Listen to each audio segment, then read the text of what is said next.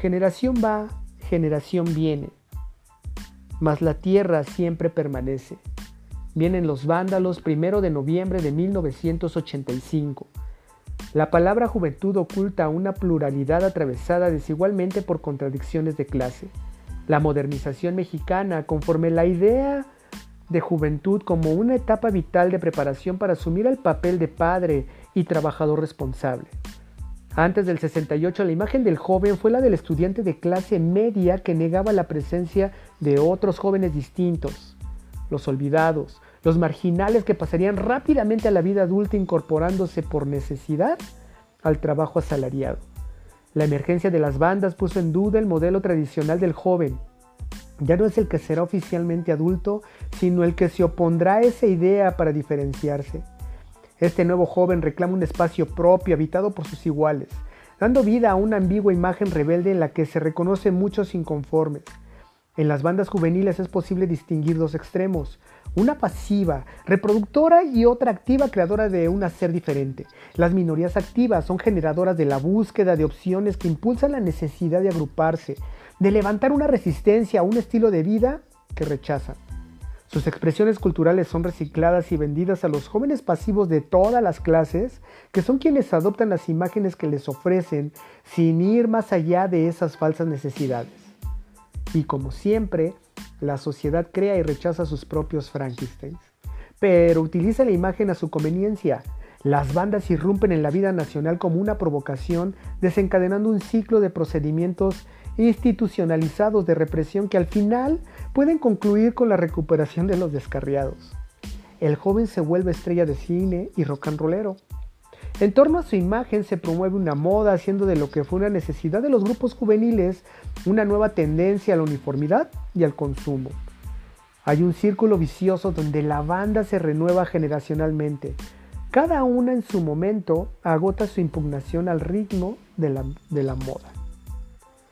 Su rebeldía entonces, en gran parte, es actuación imaginaria que vuelve insustanciales los conflictos sociales y generacionales hasta completar el paso a la vida adulta. Los jóvenes del pasado son los que ahora nos atacan, nos dicen, no se vistan así, no sean así. O sea que antes la gente atacaba a Luis Presley, ¿no? Y ahora llevan su música, son los mismos que antes eran rebeldes y ahora nos atacan a nosotros. Cada quien, o sea que los adultos vivieron su vida, ¿no? Y si no la hicieron, que quién sabe por qué, porque tal vez no los dejaron ser en su tiempo, ¿no? Los adultos solo piensan en trabajar y, ¿cómo te diré? Nomás trabajar y estudiar, casarse y tener hijos y ya estuvo. Piensan que eso es la vida. Nosotros ya sobres lo que ha habido antes, dos, tres generaciones que quieren libertad. Ser como uno quiere, que ya no haya tantas injusticias y todo. Pero a las otras generaciones la sociedad, la misma sociedad las ha convertido en niños buenos, ¿no? Y nosotros pensamos que esta vez no va a ser lo mismo. Que esta vez sí la vamos a hacer de pedo, atacando a la sociedad en donde más le duela. Verdugos, juventud en crisis. Emergentes nacidos en tiempos difíciles, las bandas, las nuevas generaciones de las clases populares no son un fenómeno coyuntural ni están al margen son un producto de la crisis y sus manifestaciones reflejan problemas estructurales. El desempleo anula sus posibilidades de proletarización y por ende de adultización. No hay empleos suficientes para la demanda de la masa juvenil enfrentada a la dificultad de constituir la nueva fuerza de trabajo. El profundo desfase que existe entre el sistema educativo y el aparato productivo desvanece las expectativas escolares. El rechazo de muchos jóvenes a la escuela y al trabajo es una negación que revela, sin saberlo, el desgaste del proceso que da origen a la juventud como etapa formativa de los individuos. ¿Y qué es lo que dicen? No nos gusta la escuela. Pues ¿por qué no? No va con nuestra categoría, ¿verdad? No nos gusta estudiar ni madres. Salvajes. No encontrar una vacante empuja a los jóvenes a un vacío que llenan juntándose en la banda Multitud de grupos invaden las calles sin llegar al lugar que alguna vez les prometieron y que cada vez es menos suyo. ¿Y qué es lo que pasa? Pues es que a unos ya no les gusta estudiar. No, pues eso piensan, ¿no? ¿Para qué estudiamos? A unos dicen, él, ¿para qué nos va a servir? ¿O por qué en sus casas no les pueden dar lo necesario para que puedan estudiar? O sea, aquí la mayoría de los chavos ya no estudian, ya chafió. Ya casi nadie va a la escuela ni a trabajar. Además, ya casi ni hay chance en las escuelas, nos rechazan. Luego nos hacen otro examen y ya no puedes entrar porque eres rechazado. Dicen que aquí ya no hay lugar. Nazis, las bandas de Santafas.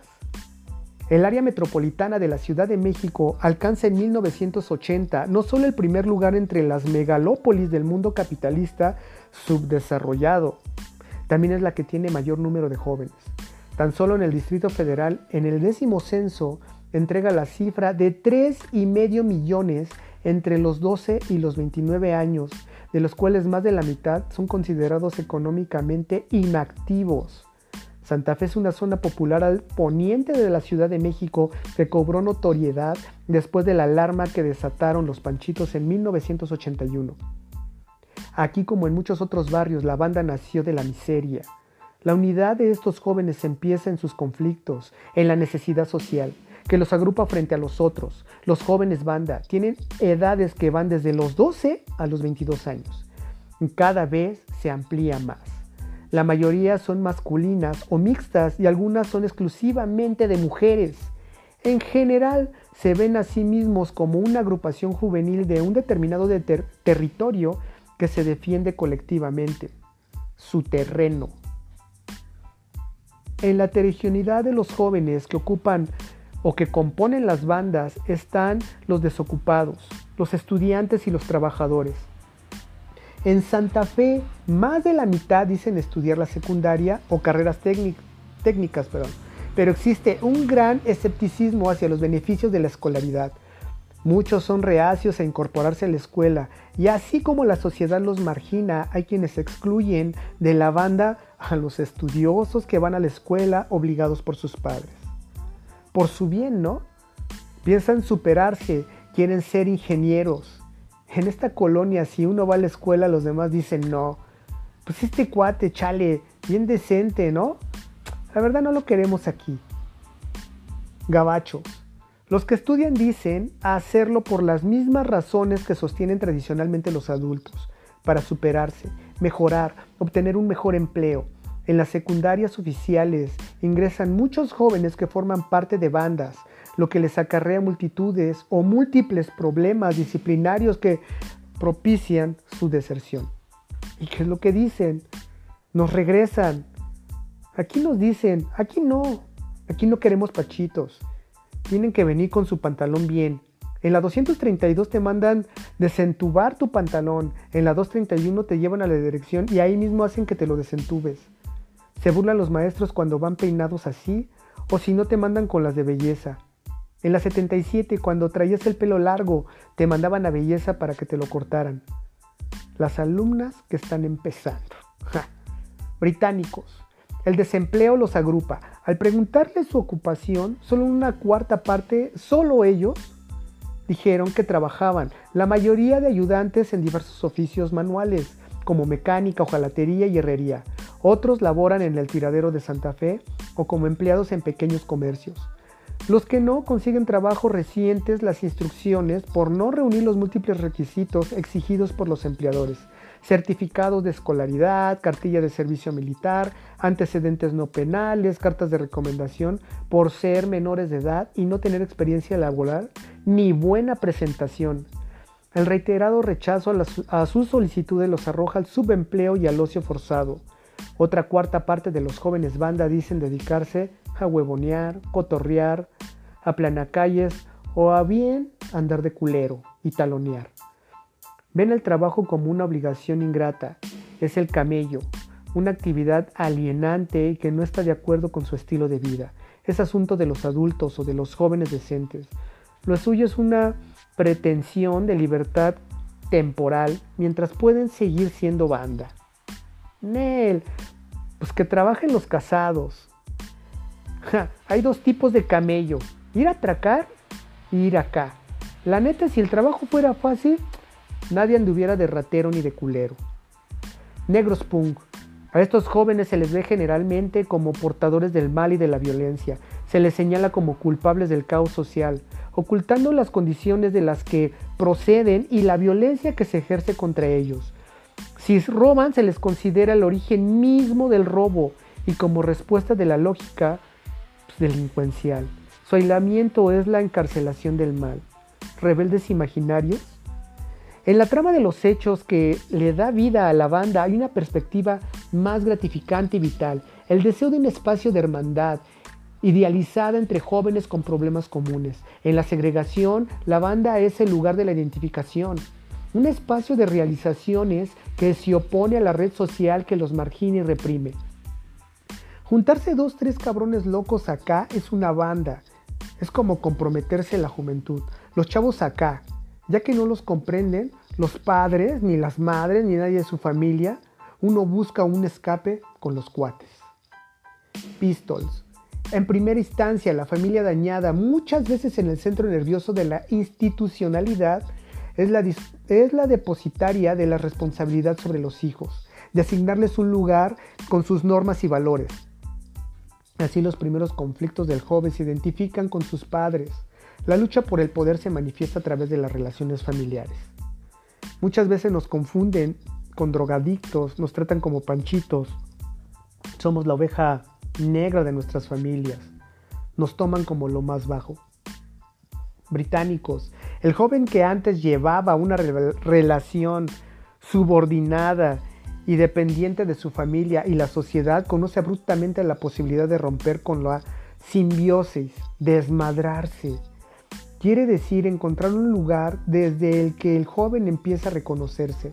El chavo sale a la calle a buscar a otros que, como él, vienen de conflictos familiares, escolares y ausencia de oportunidades laborales, ante la necesidad de planearse problemas juveniles o planteárselos más bien, que les interesan, se unen y se protegen.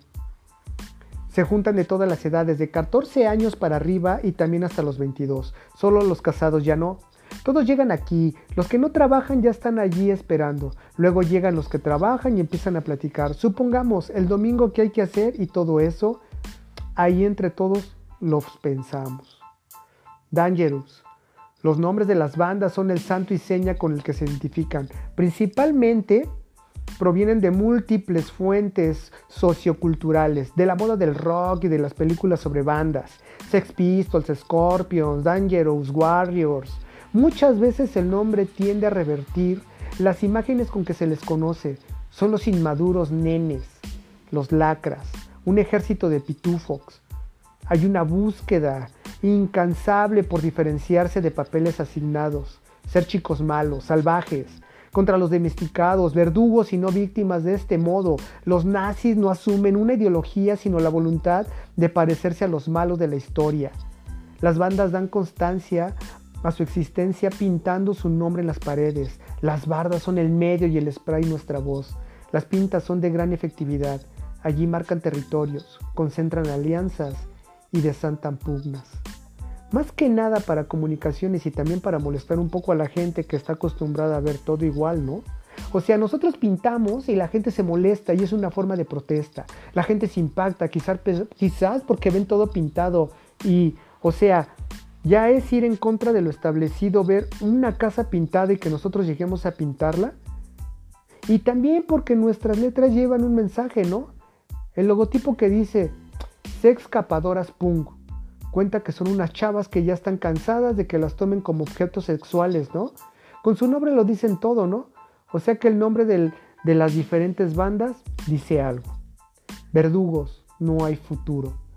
Copetes rolleros, chamarras negras y de cuero repletas de botones, pantalones entubados y tenis rotos son el distinto esencial de las bandas. Para muchos de ellos no se trata más que de las señales de la moda. ¿Y qué moda? La punk. Pero la, apropiación implica una reelaboración de acuerdo con la situación que viven. Son rebeldes porque así se ven. El aspecto marca también una serie de desigualdades sociales que se recubren con la distinción simbólica entre la banda y los otros jóvenes adultos decentes. A uno les gusta vestirse así porque piensan que se ven muy malos, porque se supone que son de otro, mm, ¿cómo te diré? son de otra clase, de otro barrio. Entonces, para diferenciarse, ya sabes que siempre los más pobretones se visten acá malos y los más ricachones, pues no, se visten más decentes, ¿no? Nazis, la ley de la calle. En la banda todos son iguales. El espacio es el mismo para cada uno de ellos. Y si hay alguien que manda, implica diferencias, pero eso muchos lo rechazan los liderazgos autorizados de la pandilla.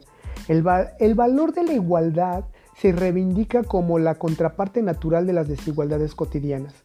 Aquí todos somos iguales. A la vez todos somos machines y todos somos culeros. Aquí no hay jefes, aquí todos mueven a todos, todos se mueven solos, todos contra todos. Unos dicen una cosa, otros dicen otra, pero nadie en especial que diga vamos a hacer esto. Nenes, el número de integrantes de la banda o de las bandas varía, según el tiempo y el lugar. Cotidianamente se encuentran en sus barrios grupos que apenas rebasan la decena, pero los fines de semana y en ocasiones especiales tocadas de rock, los agarrones entre bandas llegan a sumar cientos que llegan de distintas colonias.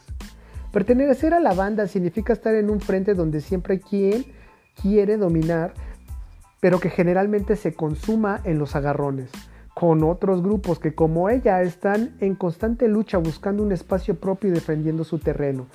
El enfrentamiento de las bandas es la imagen de una pelea contra el espejo.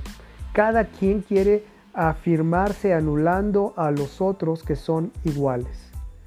¿Por qué se quieren pasar de lanzas? Algunos quieren dominar a otros y otros no se dejan. Aquí no hay nadie que domine, cada quien domina, cada quien hace lo que quiera, cada quien sabe mover y sabe qué tranzas en su territorio. Como dicen, el león reina en su selva, así que cada quien sus punks, cada quien se reina a sí mismo, nadie se gobierna. Pues ¿por qué quieren verse muy acá, no? Que nosotros movemos acá y movemos para allá y que acá y pues Nel. Cada quien mueve en su territorio, ¿no? Hay algunos gandallas que se pasan de listos, por ejemplo, ven uno solo y dicen, es acá de tal banda y lleguen los agandallan, a quien sea. Por eso dicen, cuando andes en banda te va a tocar agandallar y cuando andes solo te va a agandallar o te van a agandallar a ti. Los FZ 5000 y los guerreros 666. Cuando se les pregunta a los chavos banda por sus problemas, hay un abrumador consensor en las respuestas. La policía y las racias, que en la mayoría de los casos consideran injustificadas. En muchas ocasiones los propios vecinos, padres de familia y comerciantes alarmados solicitan las redadas. El policía es entonces una de las figuras de autoridad más inmediata para los jóvenes, ya que representan al gobierno. Es la ley, no solo el encargado de ejecutar o ejecutarla.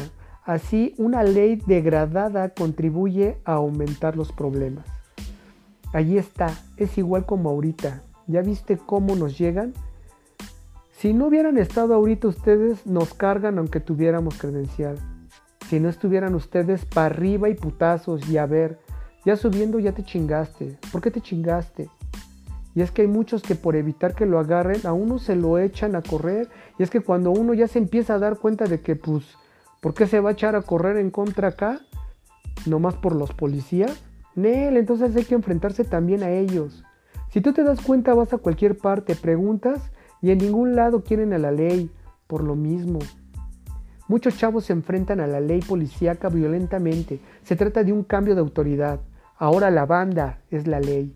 El chavo que pelea con otras que son de su misma clase porque no parecen ser como él renueva el mecanismo en la, que la sociedad les aplica excluyéndolos. Entonces él hace lo propio como los breakdancers, los tibiris y otras bandas a quienes ve como enemigos sin pensar que son producto de la misma estructura, con lo que impide una respuesta unificada de los jóvenes. A mi manera de ver que otras bandas son más mierdas, porque a esos huevones nomás les interesa robar y hacer desmadre y romperse la madre con otros. Robar a los mismos barrios, no va, o sea, eso no, sino robar a los que tienen. Esos güeyes no entienden bien, ¿cómo te diré? Lo que es el pedo, lo que es la injusticia, ¿no? A ellos nomás les interesa robar, drogarse, golpearse, ¿no? Y nosotros somos diferentes. Hay varias bandas que ya piensan así, que hay que organizarnos para hacerla de a pedo.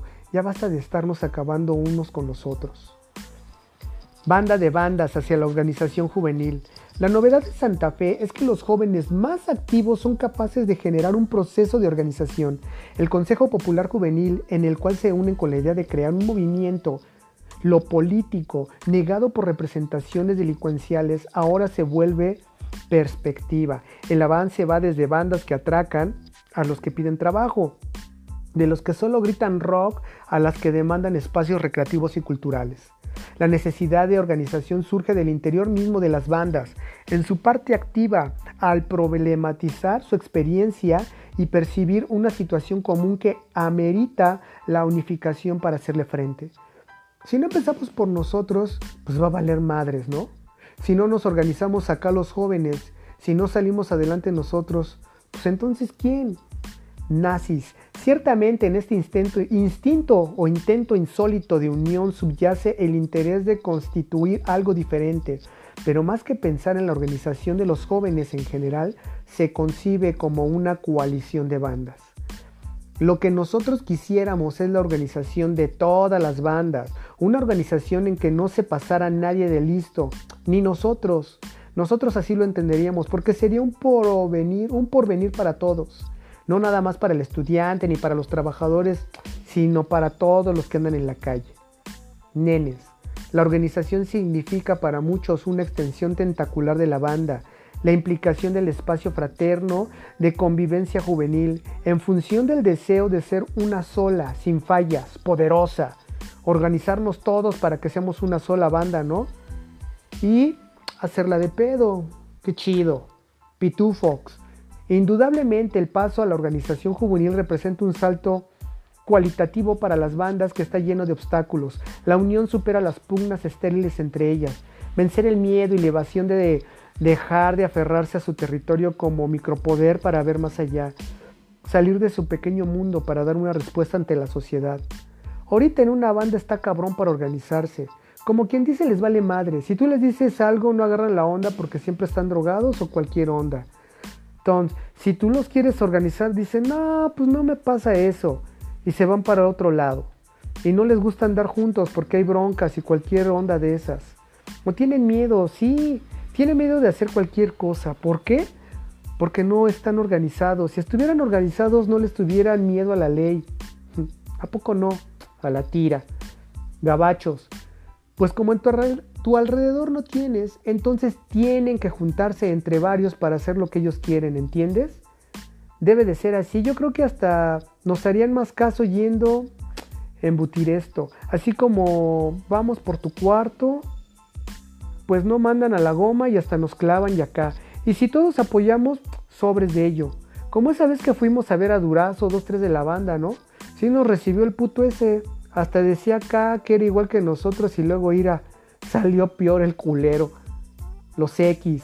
La otra cara de la organización es de la protesta como forma de lucha cuando las experiencias de solución la depositación o la depositan en las autoridades haciéndolas responsables de su situación, con lo que mediatizan la acción en una búsqueda paradójica de la tranquilidad donde se revelan las contradicciones de su rebeldía.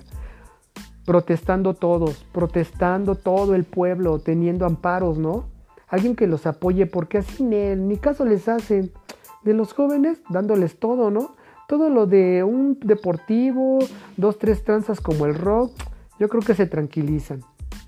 Flots, en los últimos años, las bandas de distintos lugares ponen de manifiesto sus necesidades de acción política. Algunos síntomas mm, revelantes. La banda de Nesa que se atribuye la quema de camiones contra el alza de pasaje. Los punks que apoyaron la candidatura de Rosario Ibarra para presidente. Los cholos panistas de Ciudad Juárez. Los que se unieron al amparo cívico y los que pintan mota en vez de bota. Todos ellos conforman un fenómeno heterogéneo que suscita a su alrededor enormes expectativas políticas. Los partidos que intentan acercarse a ellos tienen la obligación de replantear sus concepciones sobre la juventud y cuando menos modernizar su propaganda con el rock. La organización de los jóvenes representa hoy la posibilidad de unificar a un conjunto de grupos emergentes en una fuerza que busca su lugar en el movimiento popular. Con su práctica tal vez podrán romper el círculo para que la rebeldía imaginaria se convierta en realidad. Yo digo que está bien que nos organicemos todos y que tal vez por medio de nosotros haya un cambio en este país, uniéndonos todos los jóvenes para ver si así nos hacen caso o quedamos como los de otras generaciones que nada más quedó en plan de trabajo. Yo creo que ahora sí la vamos a hacer de pedo, ¿no? Ahora sí nos van a hacer caso. porque ya llegó un punto al que ya no nos pueden ignorar. Cada quien va sobre su pedo, ¿no? Los homosexuales para que los dejen ser así, los trabajadores para no tener para tener mejor trabajo y mejor sueldo y nosotros para que nos tomen en cuenta y que ya no haya tanta injusticia. El sueño no ha terminado. 1985. Publicación de Álvaro Détor. Dedicado a Fernando Villafuerte, Jesús Navarranero, Israel López Chiña, Adriana Tilino Hernández. Esto fue Colectivo de Construir y sigues en Audiosecuencias.